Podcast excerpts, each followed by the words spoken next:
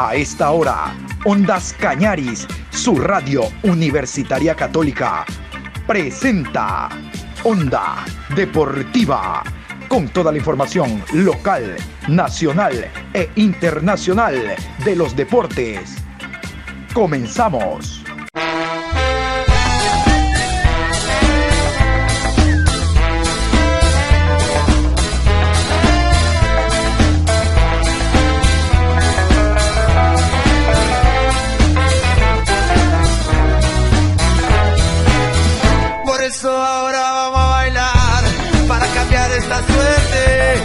Sabemos gambetear para ausentar la muerte.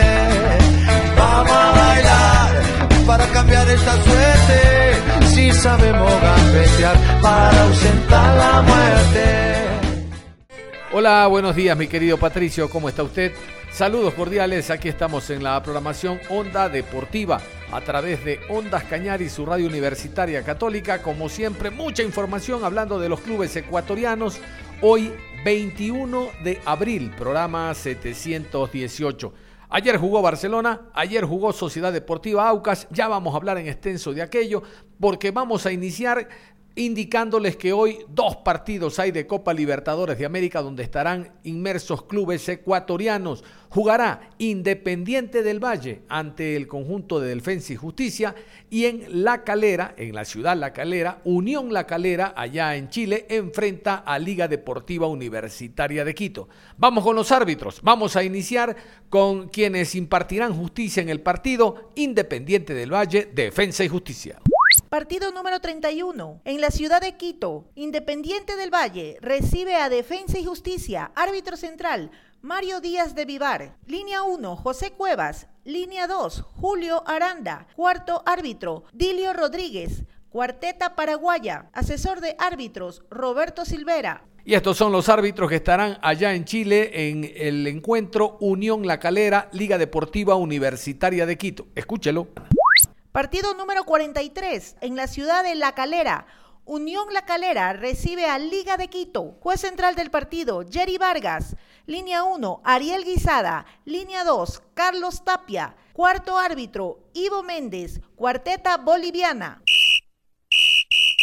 Sociedad Deportiva Aucas cayó 0 por 1 ante Atlético Paranaense, esto hablando de Copa Suramericana. El día de ayer el partido se inició a las 19 horas con 15 minutos. Pero vamos a hablar del triunfo del conjunto del Barcelona. Yo me voy a ver jugar a Barcelona porque es lo que me emociona. Yo me voy a ver jugar a Barcelona que emociona, emociona el Barcelona que el día de ayer ganó dos tantos por cero como visitante al Santos de Brasil, allá mismo en el Vila Bermino, en el estadio Urbano Caldeiro.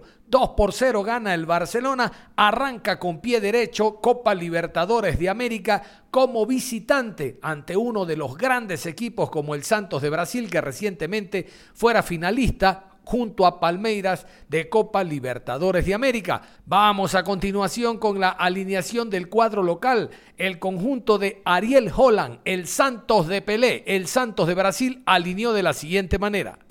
Con el número 34, Paulo. Matson con el 13. Kaiki con el 28. Pérez con el número 14. Pará con el 4. Con la camiseta número 5, Allison.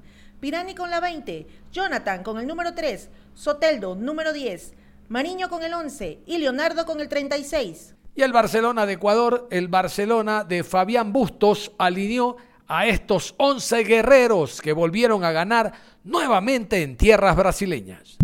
Burray con el número 1, León con el 30, 2, Pineida con el número 26, Castillo, Riveros con el 3, Piñatares con el número 20, Molina con el 19, 7, Hoyos, Díaz con el 10, 8 Martínez y Garcés con el número 11. Con gol de Garcés y gol en contra de Pará, Barcelona se impuso ante el equipo del Santos en un encuentro que fue marcado por dominio del cuadro ecuatoriano. Supo manejar con mucho criterio el esférico, haciendo rotación, basculación e incluso después de los primeros 45 minutos tuvo que salir el jugador Molina y ahí es donde creció la figura la figura del jugador Bruno Piñatares. No es lo mismo jugar los primeros 45 minutos con eh, Molina, que tiene la misma predisposición como volante de primera línea, es decir, repartirnos el juego en cuanto a la marca. Yo marco por mi costado, tú en el tuyo, pero me ayuda en la función de cortar el ataque de los brasileños. Para la etapa complementaria ingresó Sergio López, que no hizo un mal partido, pero que no tiene la trascendencia en la marca que tiene Molina. Por lo tanto, lo de Piñatares fue muy interesante, muy inteligente su juego y sobre todo demostrando un buen arresto físico. Otros consideran de que Martínez fue el jugador del partido, por esa banda ayudó muchísimo por la banda izquierda, incluso eh, hay puntos altos para el jugador Byron Castillo que pudo neutralizar al jugador Soteldo. En términos generales, cuando se gana, son muchos los jugadores que apuntan a ser el mejor del compromiso. El día de ayer, la cadena brasileña que transmitió el partido eligió al jugador Carlos Garcés como el mejor del partido. Aquí Garcés. Sabíamos que iba a ser un partido muy complicado. Eh, gracias a Dios eh, eh, sumamos. Sumamos a tres, veníamos con esa convicción. Sabíamos que, que íbamos a enfrentar un gran rival, pero bueno, creo que hicimos un gran partido en todas las líneas y fuimos justo vencedores. E primeiro partido é, fora de casa, né? Na, na, casa de oponente e uma vitória na primeira rodada. Sí, siempre es importante. Siempre es importante eh, sumar a tres en esta clase de, de, competencias y más ante un rival como Santos. Sabemos lo que representa. Creo que, que, hemos hecho un gran partido, nos vamos muy contentos a casa y bueno, eh, seguir trabajando para lo que viene. Y ya en rueda de prensa, Bruno Piñatares fue el escogido por Barcelona para hablar de lo que significó esta victoria que, reitero, le permite iniciar con tres puntos y esperar la próxima semana a las 21 horas en el Estadio Monumental al de Strongest. Piñatares. Bueno, creo que hemos tenido partidos muy competitivos, muy duros, tanto por campeonato local como este por Copa Libertadores. Eh, y bueno, eh, la verdad más allá de, quién juegue, Creo que tenemos un plantel muy competitivo y muchos jugadores en esa zona y que lo importante es la idea que, que, entrena eh, Fabián, el entrenador, y que todos tengamos claro cómo queremos jugar. Pero creo que, que está siendo un medio sólido y un equipo fuerte en todas las áreas y eso es muy importante. Piñatares, ¿qué reflexión saca el grupo con la actuación del equipo en el día de hoy? Bueno, creo que cuando todos estamos a, buen nivel, eh, con buena concentración, aplicados tácticamente y, y también jugando buen fútbol, eh, se le puede ganar a, a, grandes equipos. Nosotros también lo somos, pero Santos venía de jugar eh, la final de la Libertadores, eh, es uno de los grandes de América también. Eh, y bueno, estar a la altura, ganar un partido en Brasil nunca es fácil y, y haciendo las cosas bien hoy lo pudimos hacer y estamos muy felices por eso. ¿En algún momento sintieron que estaba en peligro el resultado de un partido muy bien trabajado? Bueno, creo que, que hicimos un gran partido, evitamos que un gran equipo, eh, que también tiene un gran eh, entrenador, eh, logre su idea de juego, creo que en, en el último tercio de la cancha. Eh, no tuvieron tantas chances de gol, pero sí es un gran equipo que intenta jugar mucho el fútbol y nos tuvo la pelota por momentos. Eh, pero bueno, creo que el planteo fue inteligente y, el planteo que trabajamos en la semana, los videos que vimos eh, y todo eso, el trabajo previo, dio resultado. ¿Qué es lo que más puede destacar de este gran resultado en tierras brasileñas? Y ahora, ¿cómo mantener el ritmo con la seguidilla de partidos hasta el 30 de mayo? Bueno, la lectura que saco, que hicimos un gran partido en Brasil con un gran rival, pero que es el primer partido de la fase, todavía falta eh, muchísimo, tenemos rivales eh, muy competitivos, es un grupo muy fuerte por los cuatro equipos que están, entonces hay que tener mucho respeto y seguir eh, trabajando. y bueno, la seguidilla es dura para todos los equipos, en Brasil se juega mucho también, así que no hay excusas, creo que hay que descansar, trabajar, intentar llegar al 100, aunque prácticamente vamos a tener 13 partidos en 45 días, pero bueno, creo que, que la etapa más dura del año, pero estamos preparados para eso. Fabián Bustos, el director técnico argentino, habló de la planificación que tuvo el conjunto ecuatoriano, de cómo estudió a su rival en cuanto a neutralizar los puntos altos que tiene el equipo brasileño. Fabián Bustos en la rueda de prensa. Creo que la, eh, el orden, eh, a disposición de los jugadores, la entrega, el compromiso y el nivel que tuvieron hoy. Eh, creo que hicieron un, gran partido potenciado por, el excelente rival, un subcampeón de América de hace unos meses nada más y la verdad que en su cancha eh, cumplieron todo lo que planificamos en lo táctico y, estuvieron con muchísima intensidad, con muchísima concentración y, también eh, intentábamos intentamos ganar el partido y, nos sentíamos cómodos. Entonces, la verdad que mérito de los chicos, del esfuerzo, de, las ganas que, tuvieron y de ese compromiso táctico que nosotros solamente le, indicamos como para, para llevar un camino, ¿no? Pero eh, fruto del esfuerzo de ellos todo. El rendimiento del equipo fue superior a los últimos partidos disputados por Liga Pro. ¿Cuál considera que fue el factor que permitió este buen nivel del equipo? La realidad es que en los últimos partidos de liga eh, el rendimiento fue bueno, nada más que tuvimos errores puntuales que nos afectaron. Hoy el rendimiento fue parejo y no tuvimos esos eh, errores puntuales que nos habían costado goles en, el último partido por el torneo ecuatoriano. Pero eh, el equipo viene demostrando con, que, está fuerte, que crea situaciones de gol, que convierte, que defiende bien, que eh, trabaja en lo táctico. La diferencia a lo que dice el, colega, el, comunicador, es que eh, en el partido anterior, por ejemplo, tuvimos dos errores puntuales muy rápidos que nos convierten en dos goles, entonces todo se hace cuesta arriba, pero después siempre hemos sido protagonistas. Un buen triunfo en el inicio de Libertadores con mucha solvencia y solidez en las líneas, con y sin balón. ¿Cómo seguir enfrentando este grupo al momento de ser local con la condición de conseguir el triunfo y asegurar puestos de clasificación? con mucha humildad, con mucho trabajo, se ha conseguido algo importantísimo, que son tres puntos de visitante, pero no podemos relajarnos ni, creer que ya hemos conseguido el objetivo. Tenemos que intentar eh, eh, hacernos fuerte en casa, conseguir los resultados y una vez que que los números digan que ya estamos clasificados sería importantísimo, ¿no? Hoy recién arranca, son seis, son seis partidos, ya jugamos uno, quedan cinco y tenemos que ir partido a partido. Gran partido y buena presión, profe. ¿Qué lectura saca de este compromiso y los puntos más altos de rescate de su equipo? Eh, rescato eh, lo táctico porque era la forma como lo íbamos a plantear, habíamos analizado mucho al rival, es un equipo importantísimo con muchísimos jugadores de jerarquía y, todo lo que planificamos y trabajamos se dio, entonces lo que más rescato es eso. Y después me parece que el equipo tuvo puntos altos en todas las líneas y, muy parejo.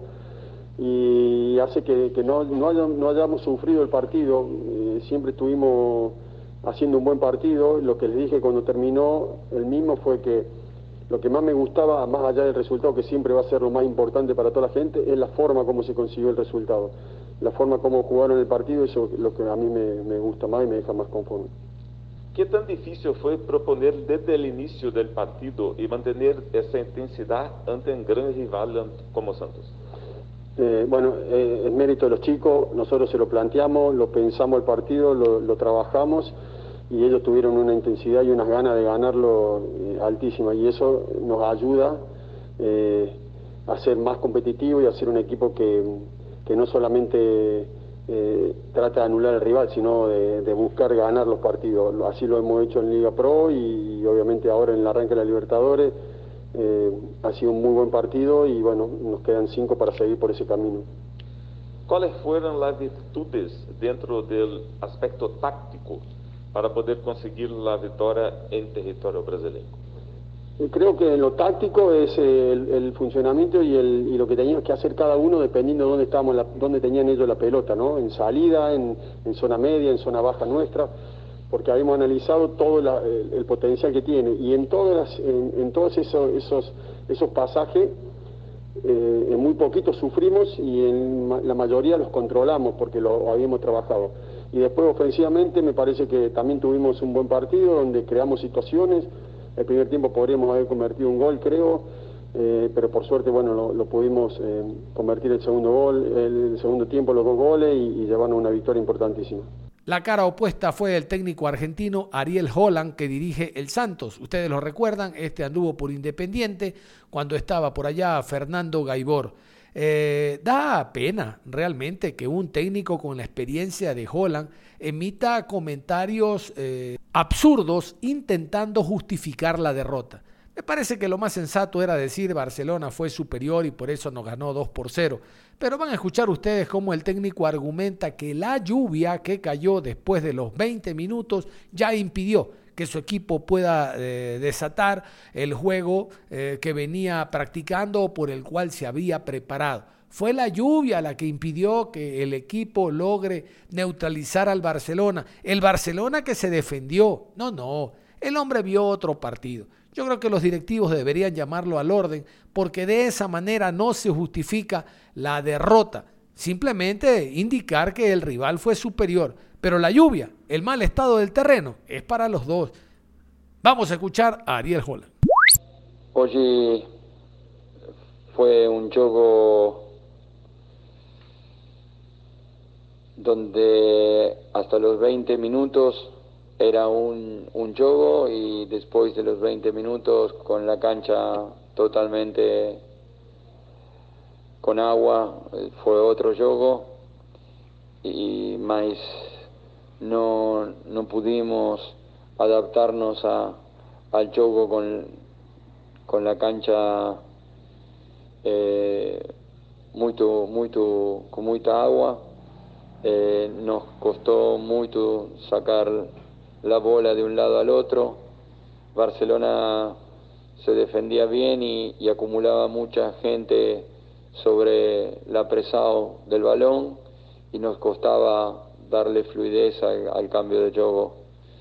Eh, nos queremos chocar con la bola en el piso, queremos tratar de ser verticales y hoy fue muy difícil poder hacer ese juego y realmente jugamos muchos muchos juegos, muchos juegos y, eh, son pocos trenos los que hay para, para poder hacer más, más seguridad y más eficacia para, para el chimi.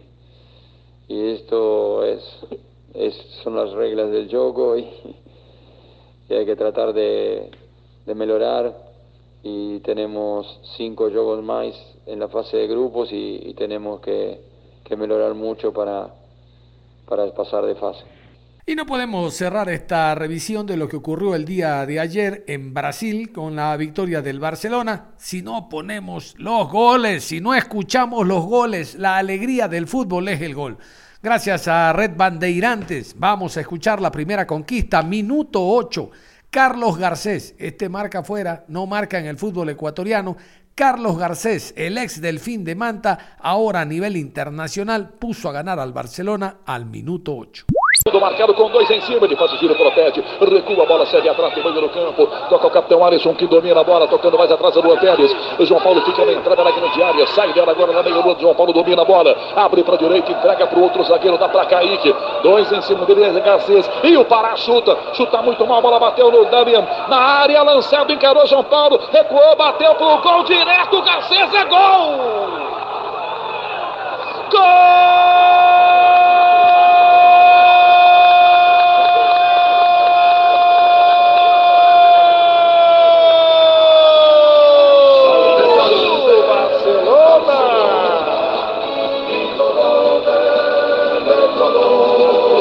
Erra na saída, na defesa, lado direito. O Barcelona rouba a bola e o artilheiro Garcês estava esperando. Bate de pé esquerdo, João Paulo salta, a bola passa por baixo dele. Sete minutos e meio do segundo tempo. O Barcelona de Guayaquil está na frente. Garcês marca. Um Barcelona Santos zero. João Paulo não tem jeito, tá feito. 1 a 0 Barcelona Soler. Y la segunda conquista llega al minuto 23, gol en contra de Pará. pero Garcés estuvo rondando también el área, muchos le dieron el gol a Garcés, otros decían si Pará no anotaba, Martínez estaba detrás. Es el poder ofensivo que tuvo Barcelona el día de ayer. 23 minutos, Barcelona 2, Santos 0. 23 do segundo tempo, é hora de opinião. Barcelona de Guayaquil 1, Santos 0. Cláudio Zaidan, cadê a reação do Peixe? Ih, uma bola pro Barcelona ainda. Reus na minha direita, driblou, dois em cima, já comeu os dois ali. Levantou a cabeça na direita para Damian Dias. Na área devolveu, cruzamento, o Garcês tentou toque. Ela bateu contra no Alisson e entrou! Gol!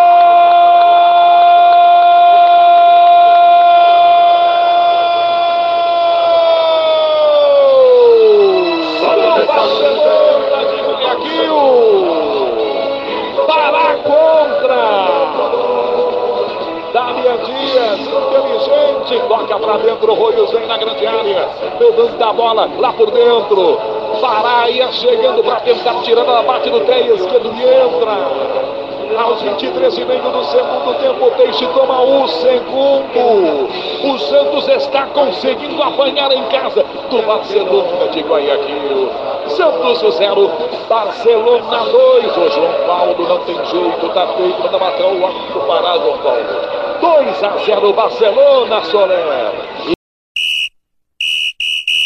Vamos a continuación con este despacho, cerrando la programación que nos llega desde eh, Chile, gracias a la colega Gina Tapia, que nos da a conocer detalles precisamente de lo que se está hablando no solo del encuentro de hoy entre Unión La Calera y Liga Deportiva Universitaria de Quito, sino en general de este grupo donde se encuentra también el equipo de Flamengo y el conjunto de Vélez Arfield. Póngale atención, este es Radio La Calera. Gracias a la colega por este despacho. La Liga de Quito está en el grupo G junto a Flamengo, Vélez Sarfield y Unión La Calera.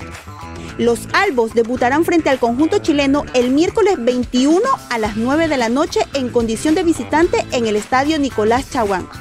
En la Calera Radio analizaron la Liga de Quito y lo duro del grupo, y estos fueron los comentarios.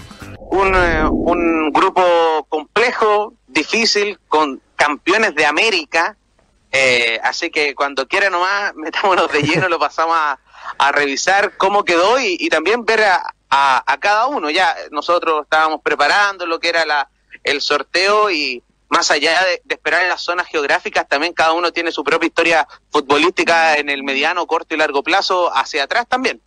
¿Qué te parece, Beto? Bueno, lo acabamos de decir, un equipo, o sea, un grupo muy muy complicado, eh, con tres rivales que han sido campeones de Copa Libertadores en su momento.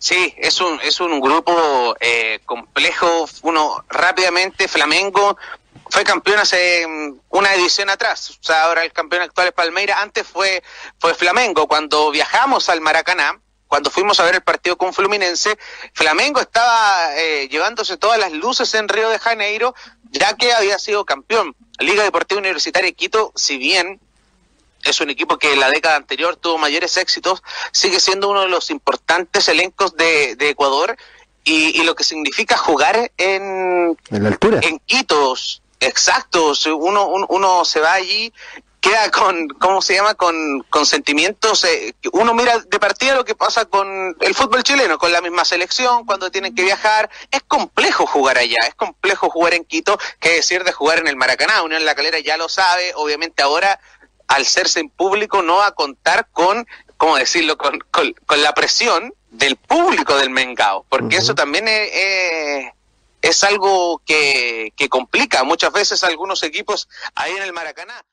Eh, la Liga Deportiva Universitaria de Quito fue campeón en el 2008 de la Libertadores y es uno de los equipos eh, millonarios en, en, Ecuador. O sea, invierte una cantidad de millones de dólares increíble para conformar eh, sus equipos año a año.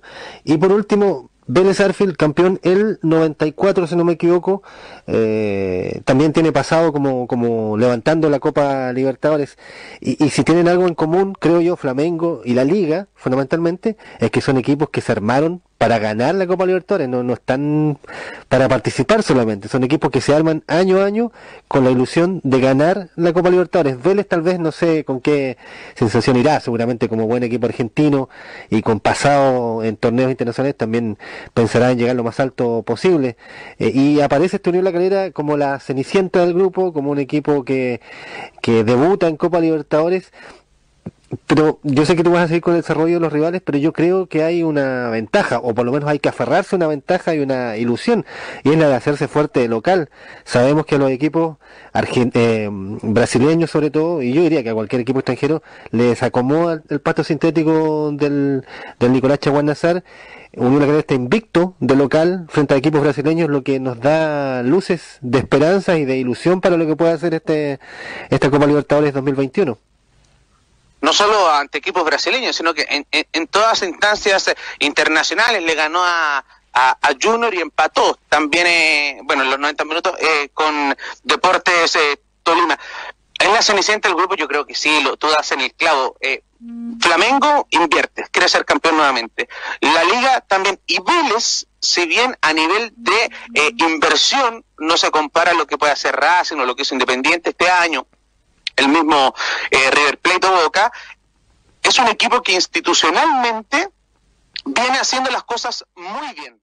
Ha ido sacándole eh, rendimiento a lo poquito que, lo que dices tú, comparado con la Liga Deportiva Universitaria, que mete plata, eh, es un equipo grande, obviamente, de, de, Ecuador, y sobre todo tiene el tema de la altura. Yo creo que ahí hay un, un una fortaleza que ellos tienen, y ahí Unión La Calera, lo decías tú, tiene que hacerse mm, fuerte en condición de, local, aquí en el Nicolás Chaguán Nazar, o, donde, bueno, más adelante le, toque jugar, ahí luego vamos a revisar también aquel tema, muchos nos preguntaban, eh, ¿va a poder jugar acá? A priori sí, desde, desde el comienzo, toda vez de que... Em, al no existir público, ese factor de eh, tantos eh, de espectadores se, se termina diluyendo un poco.